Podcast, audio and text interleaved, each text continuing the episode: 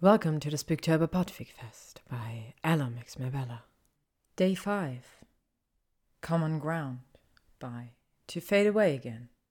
It's the second time in her life that she finds herself attending Sir Nicholas de Mimsy Porpington's death day party.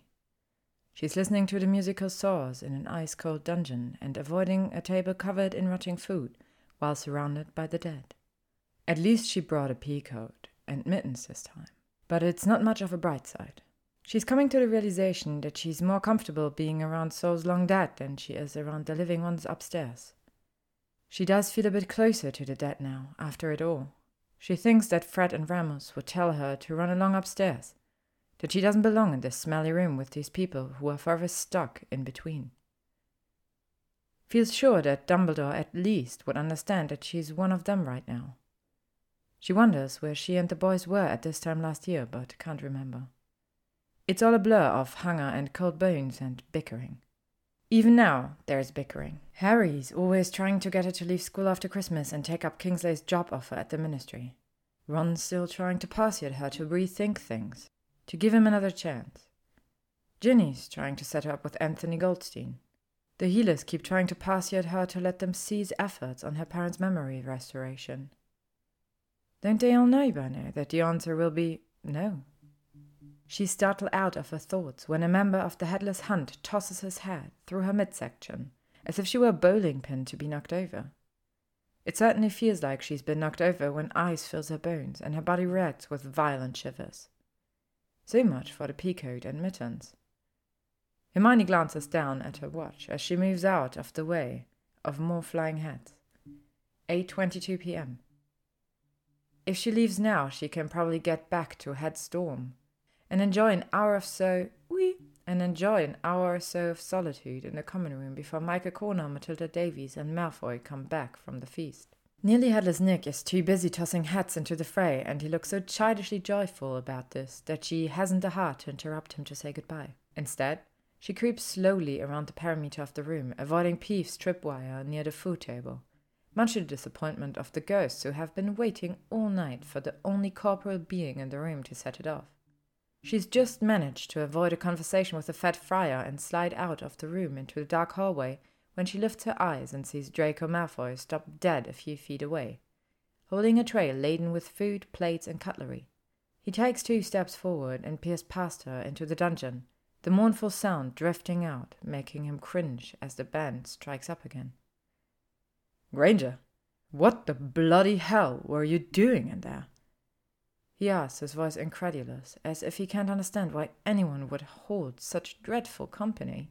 She glances over her shoulder and sees the bloody Baron twirling Moaning Myrtle around in the center of the dance floor as the headless Hunt's heads roll gleefully around them. Hermione turns back to him and meets his eyes again. He raises an eyebrow at her, and she shrugs before answering with a small shake of her head. I was hiding. They both turn as a wave of laughter and chatter echoes down the hallway from the entrance hall and she noticed that it makes him cringe just as much as the saws did. What are you doing down here, then? I thought you'd be at the feast. She gestures at his tray of food. It's clear he's been in the kitchens, and the sight of so much food for one person reminds her of Ron. Despite all the bickering, her heart hurts a little. He shrugs back at her and nearly spills the flagon of pumpkin juice on the tray with a jerking motion. Same as you. He doesn't even bother to give her his trademark smirk, and it gives her pause. The eerie screeching noises emanating from the room behind them begin to remind her of the background music in a cheesy horror film. She manages to control her laughter at that thought, instead giving Draco a weak smile so he won't think she's mocking him for what he's just admitted. After all the horrible things he's said to her over the years, all the nasty things he's done, he deserves a bit of mocking. But that's not her way. Cheers, she says with a cordial nod, and takes a few steps towards the entrance hall. Draco calls out after her. Granger, don't go back up to the dorm just now. When she turns back towards him, the conspiratorial smirk he gives has her cocking her head in question. Corner and Davies are busy, he answers. Hermione exhales in an annoyed huff. Merlin's pants again, she mumbles, choosing to ignore his chortling reaction to her expletive. I've walked in on them at least three times in the last fortnight. Yeah, well, just be glad Corner can't get up your staircase. Having the two of them in the room next door most nights doesn't allow for much sleep. The thought of having to listen to their fellow head boy and girl moaning all night makes her slightly nauseous. But she chuckles along with him. We should stage an intervention. Uh, what? he asks. He looks genuinely interested, but her smile falters as she contemplates explaining the concept of an intervention to Draco sodding Malfoy of all people. She shakes her head. Never mind. Thanks for the warning. Good luck with the hiding. She moves to leave again. Have you ever been in a Slytherin common room? he asks, forcing her to halt halfway along the hall. She hesitates. Harry and Ron would never believe her, but she and Malfoy have learned to communicate without insulting one another since returning to school. She's found him surprisingly easy to work with. On occasion, they've laughed together over the ridiculous exploits of Michael Corner and Matilda Davies, or over stupid things the first years get up to during class breaks, and they usually spend evenings studying at the same table in the head's common room. Once, at the weekend, she'd insisted that he take a break from making repairs to the Quidditch pitch to get some food, because he was looking paler than usual. Still, she wouldn't call them friends. She doesn't never seek out his company if it isn't to do with schoolwork or head duties. Granger, he presses. No, I haven't, she mumbles, leaning against the cool wall. The elves gave me entirely too much food, and I'm sure the ghosts didn't have anything edible in there. He glances at his feet for a moment before meeting her gaze. The weight is his chin making him look arrogant. Want to join me? We've got at least an hour of quiet before the feast begins to wrap up. For a moment, she wants to just walk away, just to make him feel like a fool for even suggesting it. There's been too many years of cruel jabs at her pride and too many tears shed in the girl's bathroom afterward. Too many mudbloods. The last one is forever on her arm, and he'd done nothing. There are too many things between them. She lifts her chin up too, so that she can confidently tell him no, but that action alone makes her reconsider. Had he been stealing himself too? All right, she hopes she's not making a big mistake. Draco exhales and his eyes brighten a bit as he nods in the direction of the potions classroom.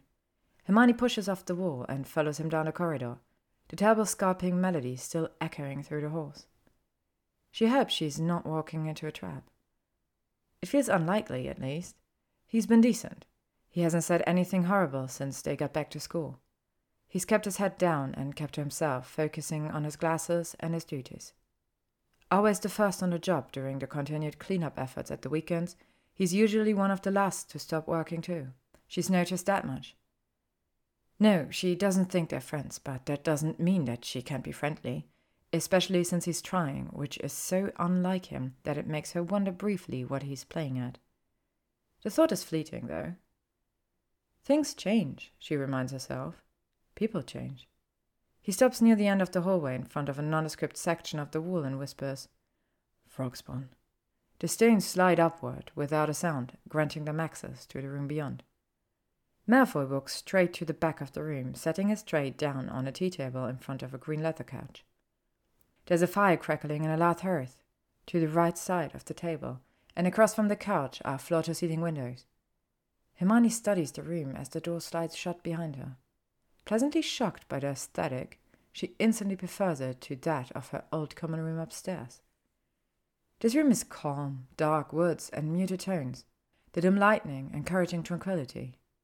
She tries to banish any snide thoughts about the Slytherins needing a little peace as she walks through the room. Admiring the heavy oak tables with study lamps and the shelves that seem to hold basic reference books for all subjects. When she reaches Malfoy, she sits on the edge of the couch cautiously, so as not to disturb him as he splits the food onto plates. The windows in front of them look out into the lake.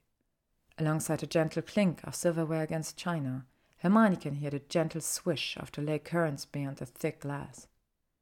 It's soothing, and she can see why he'd want to come down here when exiled from their own common area. He scoots a plate along the tea table toward her and she smiles and thanks as her stomach rumbles at the scent of warm roast chicken, mashed potatoes, and pumpkin pie. Sometimes it's still strange to her after all that time of scavenging to be able to have food whenever she wants it. They eat in silence for a while, watching schools of tiny fish swimming past the windows. She's surprised that she doesn't feel awkward being alone with him. The quiet feels nearly comfortable, familiar. With a jolt of realization, she acknowledges it is familiar. Nearly every night for two months, they've sat on the same sofa or on opposite ends of the study table in the head's common room, saying very little to one another aside from evening or good night, or occasionally comparing answers on their homework. Maybe it's time to try having a conversation with him that doesn't revolve around transfiguration essays or prefect patrol schedules. Do you get to come down here often any more? she asked, setting her fork down on her plate and turning to face him. He's just closed his mouth around a forkful of mesh and he stiffens as she looks away to allow him some sort of privacy in which to chew. Not often, no, he finally answers, setting his fork down too. And what about you? Do you spend much time in Gryffindor Tower? She shakes her head no and wrinkles her nose slightly at the thought of being up there now without Fred and George trying to sell skiving snack boxes in the corners, without Lavender Brown gossiping behind her back. Without her in beside her favourite table by the fire. No, it was always much too loud for my tastes, anyway. She hopes she's not as transparent as she feels. This is much better. He lets out a laugh, a real laugh. She realizes that she's rarely ever seen him in a moment of real amusement. His hand comes up to his face as if to cover the way his lips are turning up at the corners. Really? The snake hole is better? He scoffs in disbelief.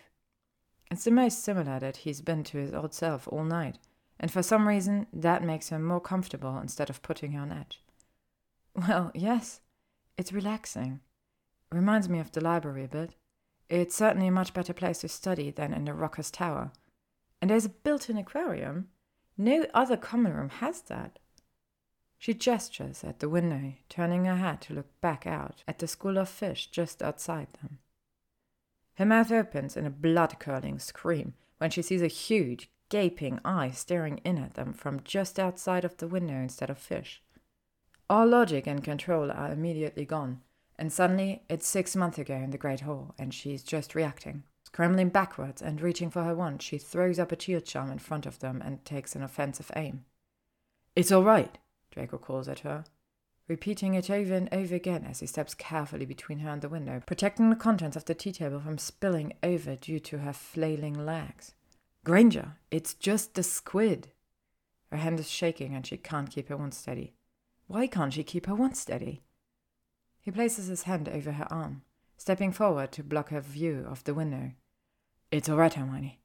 He soothes, and it's the sound of her Christian name and the feel of his cool palm on the ever burning scar on her forearm that wakes her up from a haze of panic. He seems to recognize that she's back in her mind, that she's no longer just a creature of instinct caught between fight or flight. He's careful to keep her view blocked as he pushes her wand slowly down and away from the glass and releases his grip on her as she sinks back onto the couch. She takes in deep, gasping breath, pulling air into her lungs as she fists her hands into a throw pillow, simultaneously trying to control both her breath and the bright pink embarrassment that's crawling persistently into her cheeks. She groans. Sod it all, she thinks, not wanting to believe that she's just lost her shit in front of Draco Malfoy. It's just a giant squid, he murmurs. You're all right. It can't hurt you. He sits next to her and watches as she continues to take long, controlled breaths. He seems genuinely concerned, and it makes her cheeks flush more. Hermione flicks a wand, removing the shield charm. She notices that she'd somehow managed to blast two armchairs and a blanket rack aside in casting it. Fighting off further embarrassment, she springs off the couch and moves to lift the chair from the ground. Malfoy follows her lead, retrieving cushions and throw blankets from where they'd landed. Their hands bump as they both reach for the serving spoon that somehow got caught in the melee. And she pauses, staring down at the plush green carpet that's now sprinkled with bits of mashed potato. I'm sorry, Draco, she whispers. Don't be. It happens to me all the time, Theodore too. But don't tell him I told you that. He shrugs nonchalant and smirks. Of course, neither of us has managed to make such a spectacular mess in the process, so you are excelling as usual. She bursts into laughter, her hand shaking on the floor as she continues to collect herself. For a moment she thinks he's going to grab it, but then he moves away to continue straightening the area. She watches him fluffing a throw pillow and wonders who he is now because he's obviously not the Draco Malfoy she thought she knew. Not anymore. That boy would never have admitted weakness in front of her, and certainly not for her benefit. When she pulls herself off the ground, she finds him standing in front of the glass, with his arms crossed, glaring at the creature floating outside the window and shaking his head. The eye still stares unblinkingly, horrifically large and blank. Mm, bloody fish. He curses under his breath. Cephalopod, she whispers, glaring up at the eye as well. Huh? He asks, raising an eyebrow at her again. She swears she can hear crescendo in the musical saws from down the hall as the squid begins to float upwards, its massive tentacles with their creepy suckers dragging along the glass as it moves towards the surface. It's a cephalopod, not a fish. He laughs again, and somewhere in the back of her hazy mind she wishes that he'd smile like that more often, big and wide, with a dimple in one cheek and his eyes bright. He looks like a completely different person when he smiles like that. Leave it to you, Granger, he says, to recover from a great shock like that by spouting off a scientific classification. She closes her eyes and rubs at her temples. I'm never eating calamari again, she mumbles begrudgingly, allowing herself to smile along with him at her own unattended comedy. When she's finally controlled her scalding cheeks, and he's finally got his chortles under control, he sits back down on the couch and casually drapes an arm over the back of it. You okay then? Yeah, yeah, I'll be alright. Just wasn't expecting to see a great big eyeball staring at us, is all. The half smile he gives her makes her stomach flop around like a fish on land. So you were saying that you enjoyed the built-in aquarium? She makes a noise of disgust as he bursts into laughter again. Yes, well, the little trout are quite nice. I could do without that monstrosity peering in, though. She shakes her head empathetically. Can you imagine being a little year and waking up to that looking through the window at you? She asks, incredulous. Yeah. First time it happened, I screamed my bloody head off, and I'm pretty sure Goyle wet the bed. She wasn't anticipating that. Seriously? Draco not scowling. Seriously. The whole room was all dark, and there was this great creeping eye looming out of the darkness at us. We'd only been here about a week. Not enough time to know there was a giant squid in the lake. It was a complete shocker. We woke up half the house that night. He grins at the memory. Snape was furious that no one warned us about it in advance. The older students thought it was a good laugh. He shakes his head and then waggles his eyebrows. The mer people come and have a look in sometimes too. Perverts, some of them trying to catch a glimpse of you changing. When a comfortable silence spreads between them once more, she reaches for her pie plate and takes a large bite. Hermione hopes he won't bring up her panicking at the sight of the squid to anyone else, especially not McGonagall or Madame Pomfrey, or even herself. she's being honest, especially herself, because she hasn't allowed herself to lose control like that since the end of the war, and she doesn't want to allow it to happen ever again. Hermione leans forward towards her, and she pauses mid-chew. Here it comes, she thinks. But he doesn't say what she expects. Instead, he places his palm over her forearm again, over the scar that's still hot and swollen six months after its creation. She's not allowed anyone else to touch it all this time except the healers at St. Mungo's, is careful to wear long sleeves so that no one will see except those who already know about it. Bill and Fleur and the people who were there when it happened. She takes a sharp breath and catches his gaze, and she's surprised by the sadness and regret she sees there. Surprised by the way he grips her arm tightly and by the fact that his cool skin against her scar seems to soothe the ache in a way no salve has been able to do for all these months. I'm sorry, he says firmly, sincerely. Ah, I've been wanting to say it for months. I should have done something. It seems he can't hold her eyes long, like he's struggling to keep his grip on her arm gentle instead of desperate. I'm sorry. She thinks of all the things between them, all the things preventing them from really knowing one another. All the fights, the hateful words, her beaver teeth, his broken nose, her scar, and his tattoo. She thinks that for the first time it's different. Instead, tonight they share laughter. Things change. People change. Draco, she says, allowing the moment to hang between them. She won't tell him it's okay, because it's not. It's not okay, but maybe it really is over now. I'm sorry, Draco says again. I know, she whispers. She lays her other hand on top of his left forearm, the one he always keeps covered these days. They've got that in common now. He hasn't asked for her forgiveness, but she thinks she needs to offer it. Thinks about what he'd said, about needing to say it for months.